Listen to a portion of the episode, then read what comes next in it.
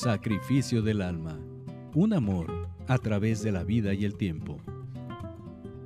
Capítulo 8. La situación en casa.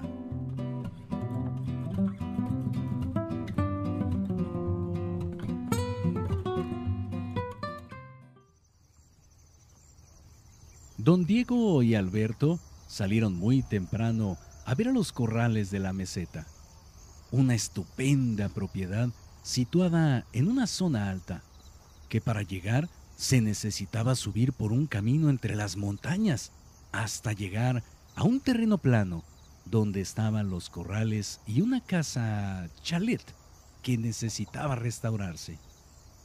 El dueño de la finca se había ofrecido a don Diego para poder mudarse a Buenos Aires, ya que, por su salud, requería de los cuidados de su hija que radicaba en la ciudad. Ese día, don Diego prefirió ir en la pick-up para regresar más rápido, pero también se podía ir a caballo, disfrutando el camino lleno de árboles y la vista de un lago, y más arriba, un hermoso y gran embalse. Don Diego manejaba la camioneta mientras le explicaba la situación actual de los negocios a Alberto. Hemos tenido buenas lluvias este año y los becerros han crecido rápidamente. Yo creo que en unos dos o tres años estaremos completamente recuperados. El banco tiene que pagarme la transacción que nunca llegó a mis manos. Ese juicio estuvo a punto de perderse si no es por la información que mandó Christopher. El matrero está preso en la capital y eso nos garantiza que después de restar los créditos que nos dieron, todavía sobra un buen porcentaje para comprarle a Casiano Aldana su finca. ¿Cuántas cabezas podríamos tener en ese chakra? preguntó Alberto. Eso era precisamente de lo que quería hablar. Dime una cosa, ¿qué os gusta más? ¿Los caballos o las reses? Sin pensarlo te diría que los caballos. ¿Por qué me preguntáis? Alberto empezó a sospechar algo que le daría una alegría enorme. Lo he pensado mucho y las cosas se han venido dando así. Don Gonzalo, que curó a tantos y tantos de mis animales, me encargó a su hijo Ángel para que trabajara conmigo y lo ha hecho bien. No puedo negarlo. Ha aprendido todo cuanto le enseño y tenía toda mi confianza hasta que cometió su estupidez. A punto estuve de echarlo a golpes. Después lo pensé bien y me tragué mi coraje. Parece ser que se amaban de verdad y no me queda más que apoyarlos. El muchacho es acertado con los animales, pero es un poco bruto. Ha querido apuntalarse con un tal Piero, pero el muchacho ah, no me da confianza. Ahora que ya estás aquí, observadlo con cuidado. Volviendo al tema, Pienso que Ángel, como miembro de la familia, puede encargarse de las faenas del ganado bajo mi supervisión. Tú te encargarás de la administración, los números y todas las transacciones de negocios. En la meseta comenzaremos con la cría de caballos de polo. No sabéis el éxito de Monolito y Aurora me han querido pagar lo que valen 20 reses. Es una idea estupenda. No lo puedo creer. Sería como un sueño logrado. Entonces, ¿para cuándo queréis los corrales de la meseta? Exactamente. Podríamos crear un gran potrero y más adelante, cuando os caséis, podrías vivir ahí Estoy seguro que os gustará. Alberto no cabía de emoción. Observaba todo con alegría y entusiasmo. El rancho era realmente hermoso.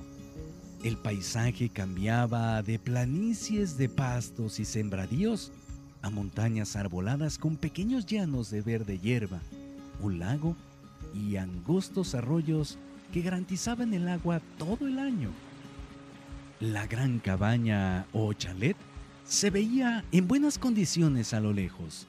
Mm, no así cuando llegaron. Alberto no podía ocultar su regocijo. Al mismo tiempo, confortaba a don Diego. Padre e hijo inspeccionaron cada rincón del rancho, con la ayuda del encargado que acabó por convencerlos de que adquirieran la propiedad. Don Casiano había tenido una idea similar para criar caballos finos y un pequeño establo para producir quesos, principalmente. Las instalaciones para tal empresa solo esperaban que alguien las echara a andar y el precio de la finca resultaba una verdadera ganga que don Diego creía muy factible poder pagarla. Estoy feliz de vuestro regreso y esa oportunidad redondeara mi entusiasmo del que pensaba que ya no quedaba nada.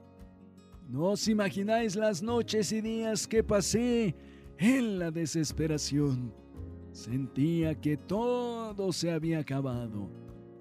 ¿Cómo deseaba que volveréis para ayudarme a resolver los problemas?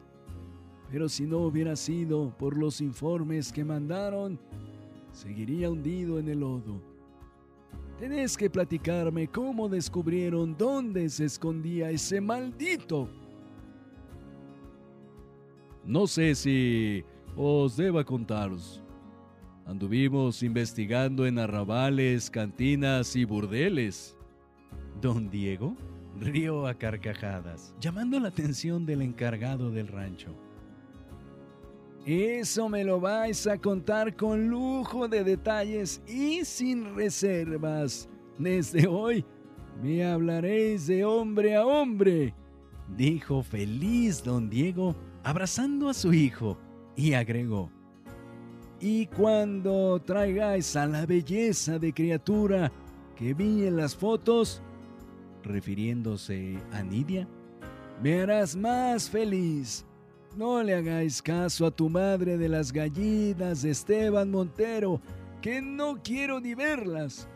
Cumple vuestro destino, aunque tengáis que dejarnos para siempre.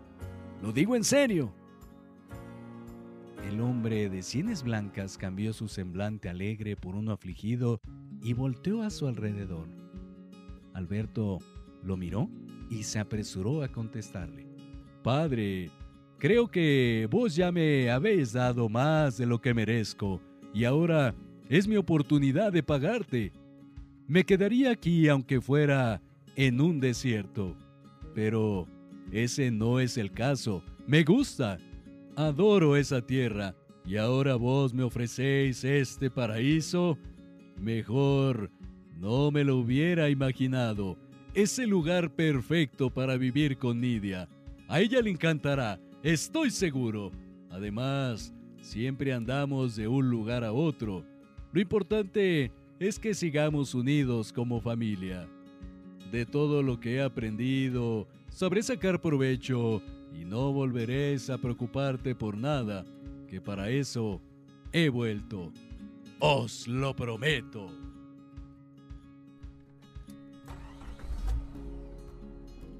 En el viaje de regreso, Alberto había pensado mucho en la principal actividad de su familia, que era criar animales para después llevarlos al matadero, cosa que no le agradaba. Después de leer parte del libro de las religiones orientales, aunque disfrutaba comer carne como cualquier gaucho de Argentina. Alberto compró una ropa a su medida de la que necesitaba para andar en el campo en la pampa, como todos la llamaban. Ahora era de nuevo un gaucho como la mayoría en San Lombardo. La puerta de la iglesia estaba extrañamente cerrada, por lo que Alberto entró por la sacristía, llegando al comedor donde se encontraba un joven almorzando, atendido por una señora que miró al suelo inmediatamente cuando vio al intruso. Busco al padre Leonardo, anunció Alberto quitándose el sombrero. El joven levantó la cara sorprendido, mirando con enojo, al gaucho contestó. ¿Quién le permitió entrar? El padre Leonardo está en Córdoba hace más de un año. ¿Quién lo busca? ¿De dónde viene usted? Soy Alberto de la Rosa, amigo de Leonardo Rodríguez. No sabía que ya no estaba aquí.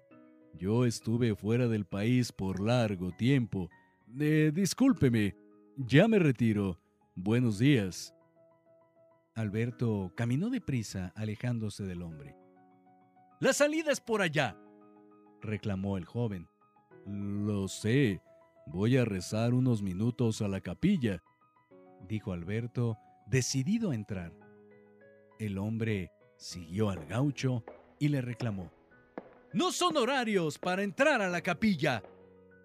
Dios no tiene horarios para escuchar, contestó Alberto. Alberto apresuró el paso, entró al templo y se hincó a rezar. El delgado hombre regresó al comedor, hablando entre dientes. Alberto estaba concentrado en sus rezos y no escuchó los cubiertos que sonaron en el suelo al ser arrojados con enojo. Después de unos minutos, cuando se incorporó y se disponía a salir, llegó el enfurecido hombre diciendo, Soy Nibardo López, padre de esta iglesia, y le ordeno que salga de inmediato. No se preocupe, ya me iba. Alberto caminó algunos pasos frente a él, se detuvo y regresó al interior. Se me olvidaba algo, dijo con voz tranquila y metió algunas monedas en su alcancía. Caminó de nuevo para salir y dijo, mucho gusto, padre. Negado.